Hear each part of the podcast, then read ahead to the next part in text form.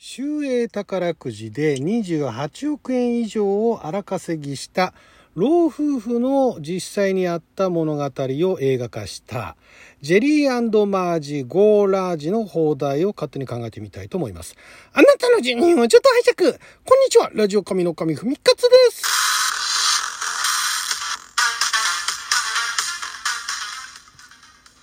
今日は2022年5月20日金曜日、6曜は大変でございます。来週金曜日は日本で、えー、まだ公開されてない、公開されるかどうかもわからない洋画の放題を勝手に考える。洋画の放題考えますのコーナーをお届けしておりますが、今回はあ今年の6月の15日にトライベッカー映画祭で、えー、公開予定で、で、実際あの、6月の17日から、えー、アメリカでですね、えー、公開予定のジェリーマージ・ゴーラージというタイトルの作品の放題考えていきたいと思いますが、このお話ですね、えー、2018年とか19年とかそこら辺に日本でも一部ニュースで取り上げられて、ご存知の方もいらっしゃるかもしれませんが、えー、収益宝くじっていうのがアメリカではありまして、えー、まあだからその、何ですか、全国的にやってるんじゃなくて、まあ、その、それぞれの州で、宝くじを、まあ、販売してるんですね。で、その、まあ、アメリカではこの収益宝くじっていうのは結構流行ってるということらしいんですけれども、そのあるミシガン州のその小さな町、エバートというところで、コンビニエンスストアを経営していた、当時はまだ60、まあまだじゃないや、もう60超えた60歳のジェリー・シェルビーさんと、まあ、奥さんがマージ・シェルビーさんと。この夫妻がですね、えコンビニを経営してたんだけれども、その自分がその経営しているコンビニの店頭に、ウィンフォールっていう、その収益宝くじのパンフレットをがあることが分かってそれを見たんですね。まあ、自分が全部商品仕入れたりだとかそういうの仕入れてるネットで入れてるわけではないんで運営経営はしてるけれどもそういうのがまああったというそのパンフレットを見つけたと。で、えそのウィンフォールという収益宝くじには、ロールダウンっていうルールがあってですね。で、これ、日本でも、なんかどっか宝くじかなんかでそういうのに近いルールがあったかと思うんですが、その1等の賞金っていうのが、収益宝くじなんで、あの、ロト、ロト6みたいな感じかな。自分でその番号っていうのを予想して、えー、当てるみたいな、そういう宝くじなんですかね。そういう感じなんだと思うんですが。そのなかなか1等が出ないんだけどもその1等の賞金がどんどんどんどんその時1等が出ないと繰り越されて繰り越されてでその1等の繰り越し賞金が500万ドル、まあ、日本円にして、えーまあ、今だといくらぐらいでしょう、まあ、5億円以上ですね。に、えー、達したけれどもその繰り越し賞金が500万ドル達したけれども1等の当選者がまた現れなかったという場合はえー、その賞金っていうのが、その回当選者に1等以下ですね、2等以外、え、2等以下のその当選者に振り分けられるというルールがあったらしいんですね、そのロールダウンという。で、えー、その、まあもうおじいちゃんではあったんですけど、そのジェリー・シェルビーさんっていうのは、え、非常にあの、数学的なあの、才能があある方で、えー、大学であの、数学の学士号も持っていたと。いうそのシェルビーさんですね。そのロールダウンを使って、えー、あロールダウン使ってとか、そのロールダウンのルールから期待値というものを計算するんですね。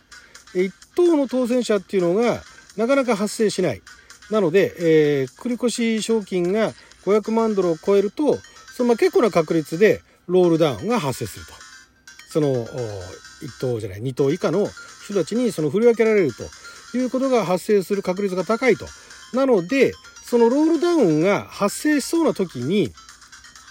えー、その最初は1100ドルですね。1100ドルを購入すると、1100ドル分のその収益宝くじを購入すると、1900ドル返ってくるということが分かったんですね。これもすごいですよね。で、えー、実際にその最初3600ドルのチケットを購入して、6300ドルの賞金を手にすることができたらしいんですよ。だこれはビジネスになるなということで、シェルビーさん何を思ったのか、そのずっともう10年以上、17年経営したそのコンビニエンスストア売却してですね、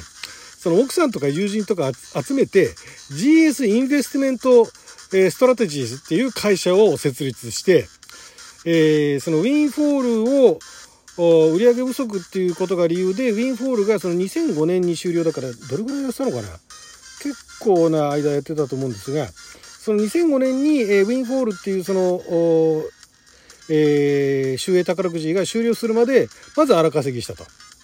でそれだけじゃなくて、えー、まあウィンフォールは終わったんだけどもミシガン州がウィンフォールを終わらせた後に今度マサチュマサチューセッツ州がキャッシュウィンフォールっていう宝くじを始めてでそのキャッシュウィンフォールもロールダウンのルールがあったということでえミシガン州からマサチューセッツ州って結構遠いんですけども、えー、その後ですね、そのシェルビー夫妻は、えー、6年間にわたって、そのロールダウンが発生するたびにミシガン州のお家から、えー、片道、えー、14時間、半日以上ですね、かけて、マサチューセッツ州に行って、ね、飛行機じゃないですよ。車で行ってるんですよ。で、えー、いろんなあのコンビニで数十万ドル分のチケットを買い占めて、で、さらに荒稼ぎしたと。いうことらしいんですね。で、えー、それが、あれなんですね、その新聞社のマサチューセッツ州のボストンのボストングローブですね、が、あそのシェルビー夫妻がキャッシュウィンフォールで大儲けしているっていうのを突き止めて、で、えー、まあ、その後2012年にキャッシュウィンフォールが終了させたんですけれども、まあ、それまでの間、そのシェルビー夫妻は、まあ、会社として設立してるんですけども、えー、2600万ドル。だからまあ28億円ぐらいですね。の賞金を稼いだと。いう実際にあった話ということで。それがなんと今回映画化されるっていうことで。なかなか面白そうですよね。これまたね出演者が主演があのブライアン・クランストンって言ってブライアン・クランストンといえばあのブレイキングバットの主演で、え大ブレイクしたあ俳優さんですね。あとあのトランボの映画だとかね主演されてたりとか結構いろんな役やってこられてはいるんですけども本当にね数多くの役をやってこられて、えー、テレビだけじゃない声優もやったりだとか映画も出たりだとかいろいろしてるんですけどもまあブレイクしたのがブレイキングバットあたりからと。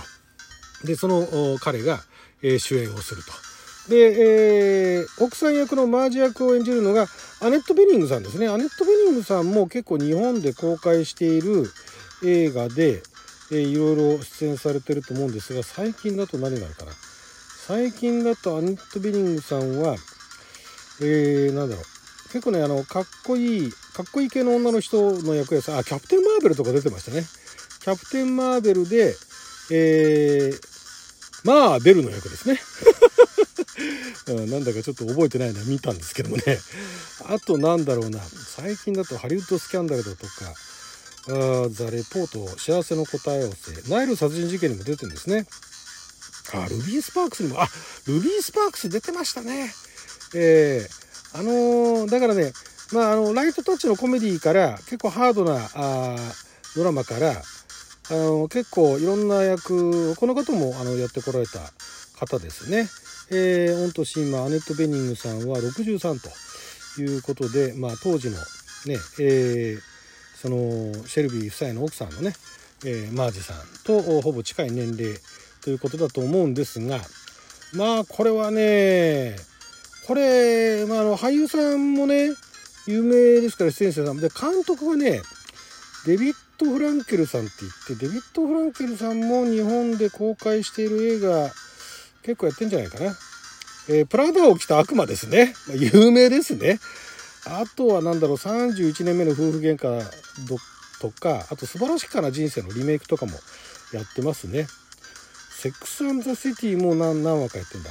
バンド・ブ・ブラザーズもやってんだ。ええー、まあ、でもこの中で有名なのはプラダを着た悪魔ですね。それ以外映画何本か日本でも公開されてるんですけども、プラダを着た悪魔以上に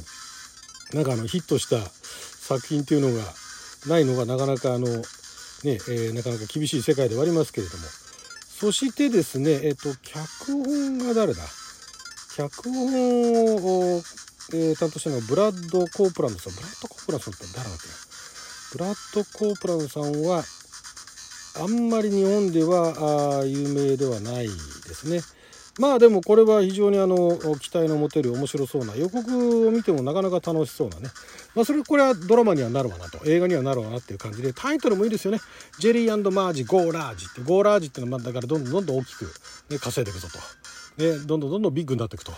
でまあ、だからコンビニ経営を、ね、あの小さな町で経営してるだけでもまあまあ、ね、あのいい生活はしていたと思うんですが